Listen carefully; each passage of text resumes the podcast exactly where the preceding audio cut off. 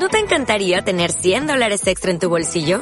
Haz que un experto bilingüe de TurboTax declare tus impuestos para el 31 de marzo y obtén 100 dólares de vuelta al instante. Porque no importa cuáles hayan sido tus logros del año pasado, TurboTax hace que cuenten. Obtén 100 dólares de vuelta y tus impuestos con 100% de precisión. Solo con Intuit TurboTax. Debes declarar para el 31 de marzo. Crédito solo aplicable al costo de la presentación federal con TurboTax Full Service. Oferta sujeta a cambios o cancelación en cualquier momento.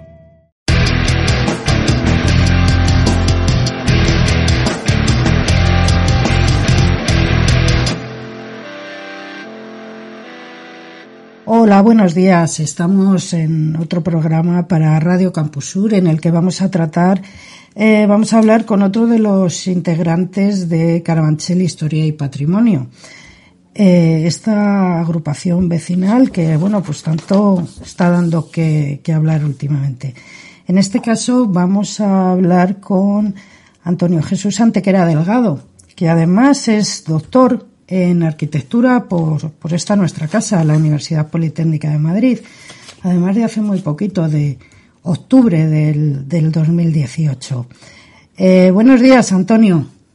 Hola, buenos días, ¿qué tal? Pues bien, encantada de, de hablar contigo. Sabes igualmente, que, igualmente. que te, te aprecio un montón. Que, eh, es, es, mutuo, yo también. Gracias. Quería hablar de, bueno, pues eh, eh, hay un, tenemos aquí la, tu trabajo fin de máster, que uh -huh. luego creo que lo has, bueno, pero ahora no lo cuentas tú, que lo has eh, extendido y, bueno, pues fue, este trabajo fin de máster fue una parte de tu tesis que se llama El patrimonio arquitectónico en la periferia patrimonio sí. oficial versus patrimonio identitario. Eh, ¿Cómo surge esta idea? Cuéntanos un poquito de, de, este, bueno, primero trabajo fin de máster y luego ya vamos ampliando. Sí.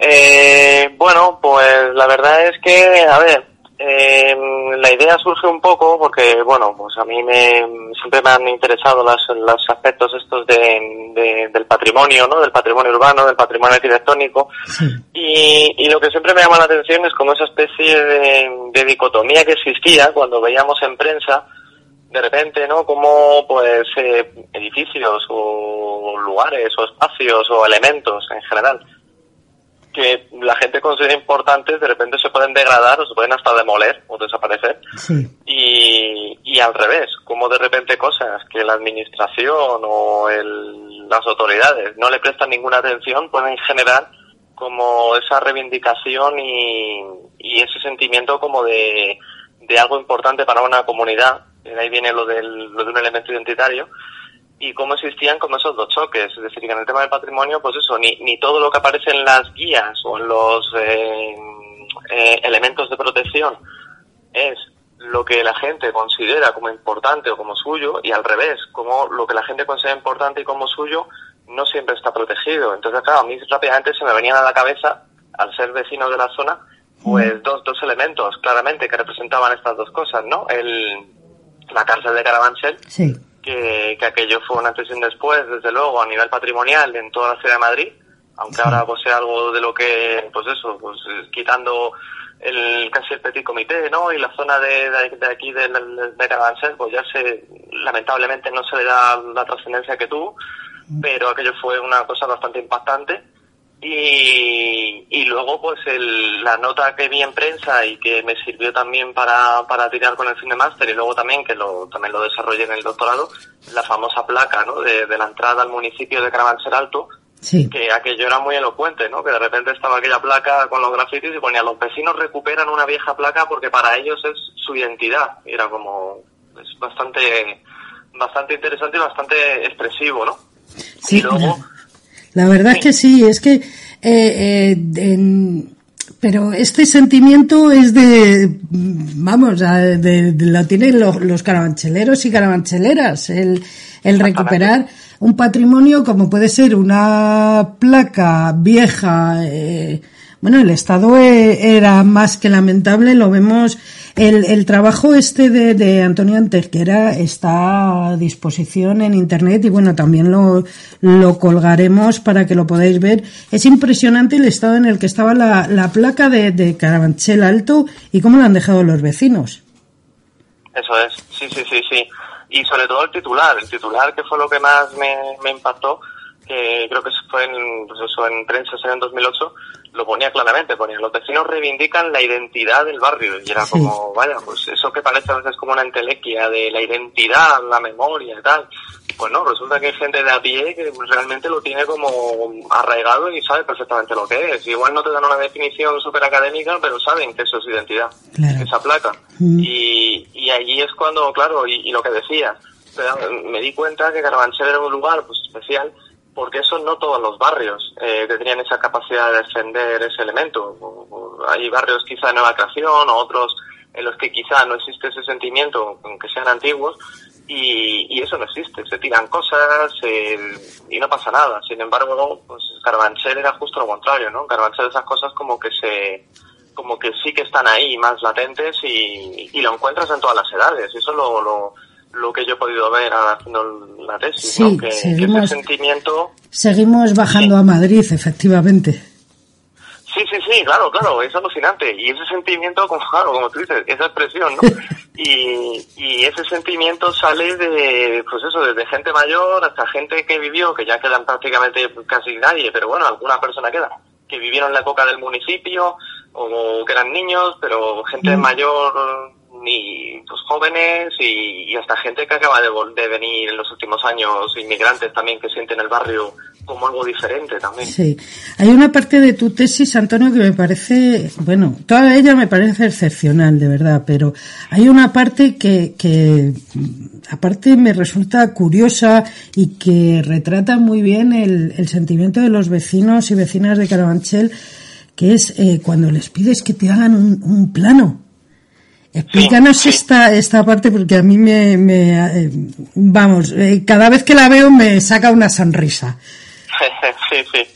Sí, la verdad es que eso fue uno de los, bueno, en el, eh, para mí eso fue una de las cosas con las que más he aprendido y una de las cosas que más, que más recuerdo porque, porque vamos, para mí eso pues me ha deparado como los momentos más alucinantes, porque claro, de repente la gente te, te proporcionaba esa información que, que siempre te sorprendía. Primero por la forma de representarlo y luego porque salían como los mismos elementos, se obviaban por lo general los mismos elementos y mm. bueno, pues eso en el, en el de Master pues fue como el, que es un trabajito más corto y tal, fue como el motor principal, que era como que la gente plasmara eh, esa cosa que, que, decimos que parece como tan abstracta de la identidad y el patrimonio, ¿no? que lo plasmara en los hitos urbanos que, que su mente o que están ahí como grabados en el disco duro mental, ¿no? De cada uno.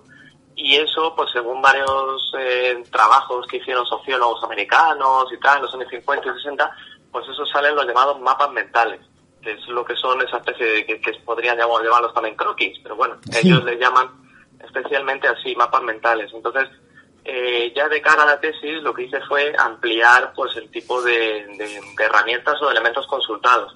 Y ya los dibujos pasaron a ser una parte más, una pata más, pero, pero la verdad es que sí, fue una experiencia muy buena. Y por ejemplo te diría que, una cosa que me sorprendió muchísimo y me hizo ver que iba por la, por la pista adecuada fue que la cárcel que se derribó en 2008, o sea, 10 años justos, la gente seguía pintando cárcel de Carabanchel ponían solar de la cárcel y algunos hasta dibujaban la planta en forma de estrella. Sí, sí, sí, se ve claramente aquí en uno de los dibujos que tienes, es que son... Sí, era increíble. Son excepcionales, porque sí es verdad, y veo en los datos que, por ejemplo, lo que estás diciendo ahora, un 90% de los mapas tienen referencia al solar de la cárcel, a lo que era la cárcel de Carabanchel. Exactamente, sí, sí, sí, sí, yo lo decía, digo yo, si este eh, si estos croquis se lo diéramos a alguien que nunca hubiera estado en Carabanchel, que, que no lo conoce y que aparece aquí, se esperaría encontrar algo ahí, porque la mayoría pone cárcel, cárcel, y, alguien que llegara diría, ¿dónde está la cárcel? Pero todo el mundo lo señala prácticamente.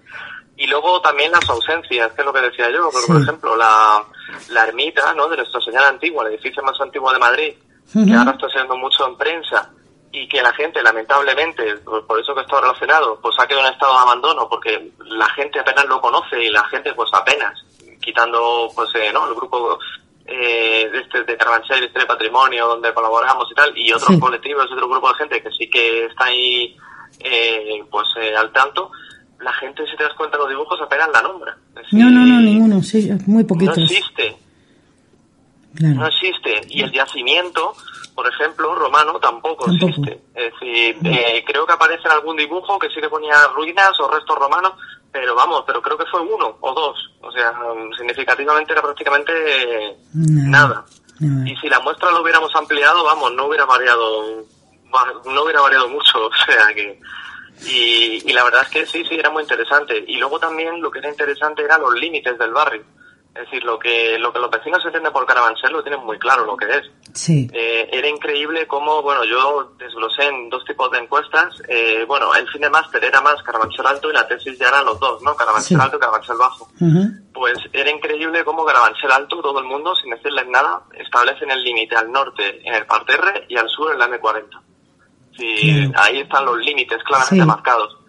Y Carabanchel Bajo, pues era eso, ¿no? Carabanchel Bajo era desde la corona de la prensa hasta la zona de Oporto, es donde sitúa la gente. Alguno bajaba hasta, Puerta hasta el puente de Toledo, pero está totalmente marcado. Es decir, la gente sí que tiene esa noción espacial y esa percepción de, de lo que son, lo que es Carabanchel. Los, dos, y los dos pueblos de origen que siguen, siguen estando marcados, claro, Carabanchel Alto y Carabanchel Bajo.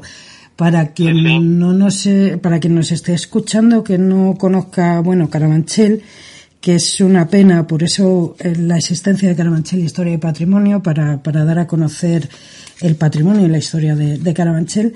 En, en, un primer momento le, eran eh, un núcleo que se dividió en dos, en dos pueblos. ¿No es así, Antonio? Eso es. Sí, sí, el, en un primer momento eh, parece ser que era, pues eso, bueno, eh, las ruinas parece que van a la edad del bronce o a una época, o la edad del hierro, vamos, una época antiquísima, pero donde más o menos empiezan ya como a consolidarse la, el asentamiento es como la época romana, con una con una serie de construcciones. Bueno, ahí está pendiente por investigar si era una villa, un conjunto de villas o no se sabe muy bien. Eso, eso, es lo que debería de, de, abordarse en los próximos años. Y a partir de ahí, pues fue un núcleo estable de población que estuvo en la zona de la ermita de la antigua, por eso es la importancia que tiene, hmm. que era el sitio donde iba el edificio actual no, sino el edificio, vamos, sino otro que estaba donde está actualmente la ermita, era donde iba San Isidro, por ejemplo, y eso sí que está constatado según la leyenda popular y en el códice este, ¿no? De, la, de Juan Diácono del siglo XIII.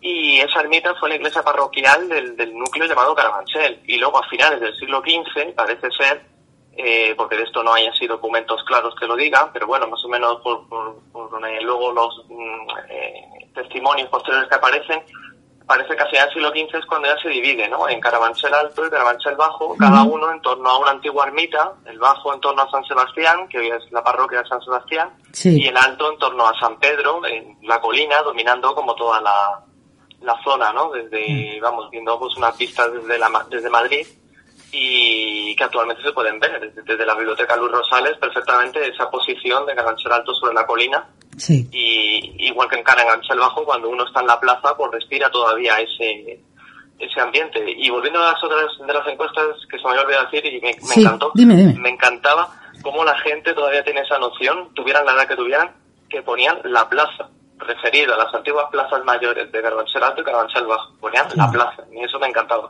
Sí, sí, sí, sí. En ese sentido, en Carabanchel, esa vamos, seguimos teniendo la, la que como que seguimos viviendo en un, en nuestros pueblos, aunque nos anexionamos a Madrid, los carabancheles se anexionaron a Madrid hace ya unos poquitos de, de años.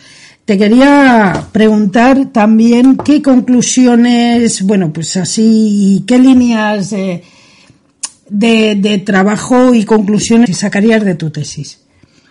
Pues sí, pues a ver, eh, prácticamente, bueno, lo que tú decías, el que quiera consultar la tesis está en, en el repositorio de la, de la Politécnica, puede, puede buscarla, está, bueno, el archivo, el archivo, lo dividieron en tres trozos y bueno, ahí, ahí tiene, tiene la gente lectura, ¿no? sí, sí, sí, y buena lectura. Además te quería agradecer, Antonio, eh, el que estas tesis las publiquéis de manera gratuita porque es un trabajazo que impresionante que nos que nos regaláis. Y dime, dime, perdona, que te había Sí, nada, nada, nada. No, yo, yo creo también en relación a eso que, que también la tesis se hace también para eso. Quiero decir, también, ¿no? Pues, mi motivación la hice para eso, para, pues, para ponerla a disposición de la gente y que sirva también para que en el futuro, pues otra gente que esté interesada en el tema, pues tenga también ahí algo con que arrancar, algo en lo que basarse y, que contribuya, ¿no? A, seguir investigando sobre el tema. Y en cuanto a, los, en cuanto a las conclusiones, pues bueno, la, así como las más importantes, yo distinguía entre el patrimonio oficial y el patrimonio identitario y bueno, pues la conclusión así más importante es que realmente el patrimonio, cuando tiene asegurada su supervivencia, podríamos decir, es cuando, aparte de estar protegido oficialmente, lógicamente, cuenta con el respaldo y, el, y ese reconocimiento por parte de la población. Eso es como, por así decirlo, como lo, lo que asegura la supervivencia de un bien. Porque si no pueden darse casos que esté protegido y que esté catalogado y que lo echen abajo, esas cosas las hemos visto y, pasan, eh, y puede darse el caso contrario de que eh, la gente lo considere como suyo y que lo, tiren abajo sin más, como, como ocurrió con la cárcel. Luego también... La cárcel, la, la, puerta de que estaba protegida, la puerta principal de la entrada de la Plaza de Toros de Vista Alegre, en Carabanchel, esos casos es un etcétera, suma y sigue, suma y sigue, suma y sigue, sí. Claro, y luego también jugaba mucho papel en eso, eh, era muy importante también pues el tema de la difusión, la sensibilización, la sensibilización de la gente y como por ejemplo pues el acercar el patrimonio a la gente, pues por ejemplo yo proponía y pensaba actividades de colegios, eh, de grupos de mayores, de bueno, de, grupos de, de, gente del barrio organizar visitas, charlas, conferencias, pues esas cosas que aparentemente tampoco se en un despliegue que sea como muy grande ni muy aparatoso y para nada estratosférico de, recursos económicos ni nada, pues como esas cosas sí que van como sumando y como haciendo un poquito de eh, pues de, grano a grano, ¿no? Van como sumando y haciendo que la gente pues vaya camino a reconocer esa, ese patrimonio. Y luego pues sobre todo ver el tema de que en la ciudad eh, pues las ciudades son como una suma de, discursos, ¿no? Una suma de memorias y que decía yo y que todo eso se manifiesta en, diversos tipos de patrimonio. Es decir, el concepto de patrimonio también, y esto era una de las eh, conclusiones también importantes, el concepto de patrimonio no está cerrado. Es decir, en los últimos 100 años antes el patrimonio se consideraba prácticamente que eran las catedrales eh, más importantes de nuestro país y los monumentos como más extraordinarios, más gloriosos, ¿no? Que decían en la época del pasado. Y ahora es un concepto pues que está muy abierto y ahora puede ser patrimonio pues eh, un psiquiátrico un antiguo cuartel eh, puede ser patrimonio también eh, un edificio del siglo XX una placa metálica la placa de Carabanchel Alto claro sí exactamente una fuente la fuente de Carabanchel Bajo también me estoy acordando ahora la de que estaba que la quitaron en una obra porque mm. para algún técnico y para algún encargado de la obra no era nada y, y generó movilizaciones y protestas y volvió a ponerse en su sitio, la placa esta que pone Carabanchel Alto 1936. Sí. Son ese tipo de cosas, pero también puede ser un árbol. Si, por ejemplo, el día de mañana hacen una obra en una plaza y instalan un árbol que tiene 200 años, pues para la gente del barrio probablemente ese, árbol sea también un, monumento, podríamos decir. Sí, y podemos pensar en la Fuente de los Patos. claro, la Fuente de los Patos es un monumento, por ejemplo, con esos cipreses que tienen más de 100 años. Sí, cierto. Sí que es verdad, sí. Y, después de, todo esto te embarcas en la, bueno, en esta eh, aventura que se ha empezado de Carabanchel Historia y Patrimonio. Exactamente.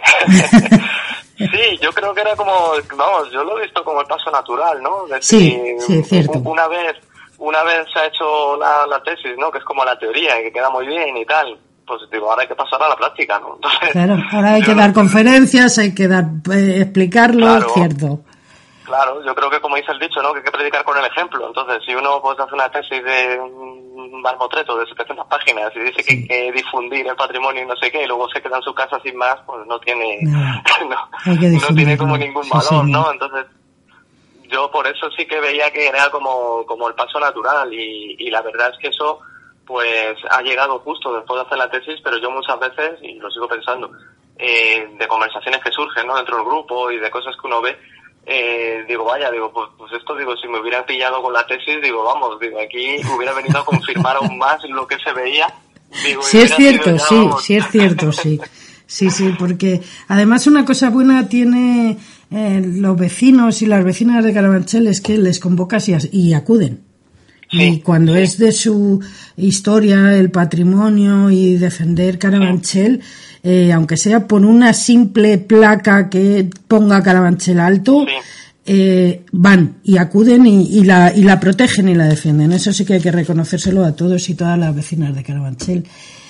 Sí, Yo recuerdo, por ejemplo, sí, perdona, yo recuerdo que, que una de las cosas, lo que tú dices es alucinante porque, bueno, pues eh, yo, yo vine a vivir a Madrid pues con 10 años y tal, y recuerdo que una de las cosas que más me impresionó y, yo creo que también influyó a la hora de hacer la tesis en el futuro fue que yo pues tuve ocasión de, de asistir, tenía 11 años, a, a los actos que hicieron, que fueron muy modestos también por otro lado, del, del 50 aniversario de la anexión de, de Carabanchel a Madrid, me acuerdo perfectísimamente, me acuerdo, año 98, y mm. recuerdo que además dieron una charla en una de las salas de la iglesia de San Pedro, vamos, no se me olvida aquello, y recuerdo eh, como la gente mayor, bueno, creo que dio una, creo que le encargaron la charla, no sé si fue Sánchez Mollero o Sí, José María, sí. Pudo ser, y pero lo que sí que no se me olvida es que recuerdo que en el turno de preguntas de repente se levantaban los vecinos, la gente sobre todo más mayor, y hablaban como con un orgullo y como hablando del pasado, de allí que habían vivido, de los edificios que ya no estaban, de los que estaban pero que estaban en una situación horrible y tal.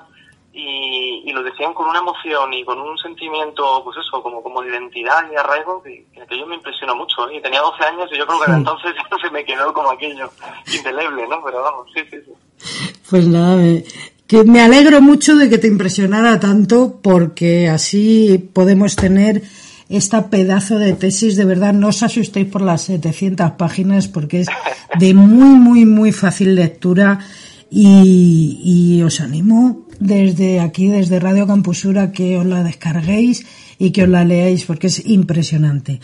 Muchas gracias. Hemos tenido la suerte de tener a todo un doctor en arquitectura y que es eh, Antonio Jesús Antequera, que gran amigo, gran compañero de, bueno, de Carabanchel, Historia y Patrimonio, y bueno, que tenemos la suerte de contar en, en Carabanchel con él para que siga defendiendo, cuidando y protegiendo nuestro patrimonio. Antonio, el día 19 nos vemos, el 19 de septiembre a las seis y media en las jornadas que se han preparado desde CHIP para la difusión y puesta en conocimiento del, del yacimiento arqueológico, este que hablábamos del solar de la cárcel. Eso es, sí, sí, exactamente, sí, la verdad es que, bueno, eh, la verdad es que estamos ahí muy ilusionados, ¿no? Porque puede ser una oportunidad de oro para mm, poner el yacimiento o darle la relevancia que se merece, ¿no? Porque, vamos, parece increíble que ese sitio haya estado, bueno, que nunca se ha hecho ninguna ninguna excavación sistemática, nunca se ha investigado hacia un mm. nivel, pues eso, de excavar sobre el terreno, son la mayoría son, bueno, a partir de, los restos que han aparecido, que, que, que, arrojan cosas muy interesantes, pero no dejan de ser toda hipótesis, no dejan de ser ahí como teorías, mm. y, y, han aparecido cosas bastante interesantes, pero luego también las piezas tampoco eh, actualmente eh, no se exponen, están en almacenes, eh, bueno, quitando la, el famoso mosaico, ¿no? De las cuatro estaciones. Que, ya por fin se, expone entero. sí, exactamente. Ya por fin, en, el museo, de los Orígenes y bueno, si la gente tiene ocasión, que es un museo gratuito, si mal no recuerdo, es, la verdad un sitio que merece la pena acercarse y, y poder verlo y bueno, pues sobre todo el, el tema del yacimiento, a ver si con este empujón que se le puede dar, sí. pues puede dar que hablar, porque es algo que está ahí y, y, que vamos que merece merece tener su, su lugar dentro del, del, mapa no del patrimonio de Madrid. No todo no todo tenemos que centrarlo en el centro histórico en donde hay turistas por así decirlo o la zona bonita de la guía. Es decir es que podemos encontrar un yacimiento y, que esté musealizado justo a la visita en Carabanchel. Eso lo pedían ya en los años en los años 80 Salvador Quero y Carmen Preo en técnicos de, de arqueología de la Comunidad de Madrid pidieron que se investigara la zona y que se musealizara in situ. Claro, eso ha quedado en un descampado. Pues sí, pues eso, eso es la pena, eso es la pena. Pero por eso, y el tema es ese, porque hay como una falsa idea de que parece que donde hay que centrar los esfuerzos, digo por parte, pues eso, ¿no? de las administraciones y tal, parece que solamente hay que centrar los esfuerzos pues en el centro y en la zona como que tiene más relumbrón o como más solera. Pero, pero vamos, eh, aparecen cosas siempre sorprendentes. Por ejemplo, ese eh, estaba pensando esa esa necrópolis no que ha aparecido de los visigodos ahí en Vicálvaro. Sí. Bueno pues siempre hay pues esto eh, hay barrios que, que fueron municipios y que también tienen una rica historia y que esa historia también es historia de Madrid. Sí. es decir hay que verlo así. Entonces pues este yacimiento si encima además como como alguna teoría dice pudiera ser el famoso asentamiento este no del, del que hablaba Antonino el Miacu este vamos quién sabe no hay teorías, hay teorías, Antonio, en las que ya dicen que el Miacum, y es cierto, ¿eh? en que el Miacum para Carabanchel ya se ha quedado pequeño.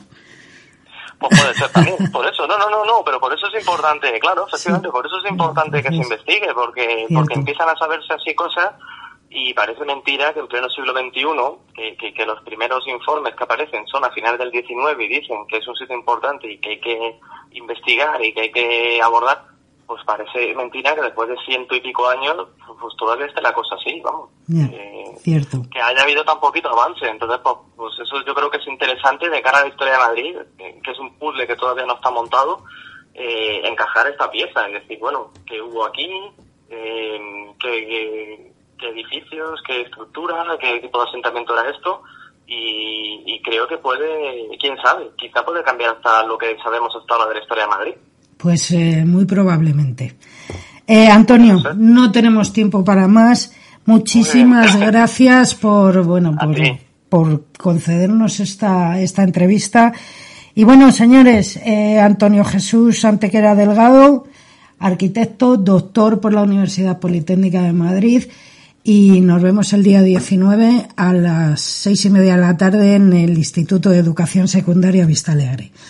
Un placer, Antonio. Gracias. Hasta luego. Gracias para mí. Gracias por todo. Adiós, adiós.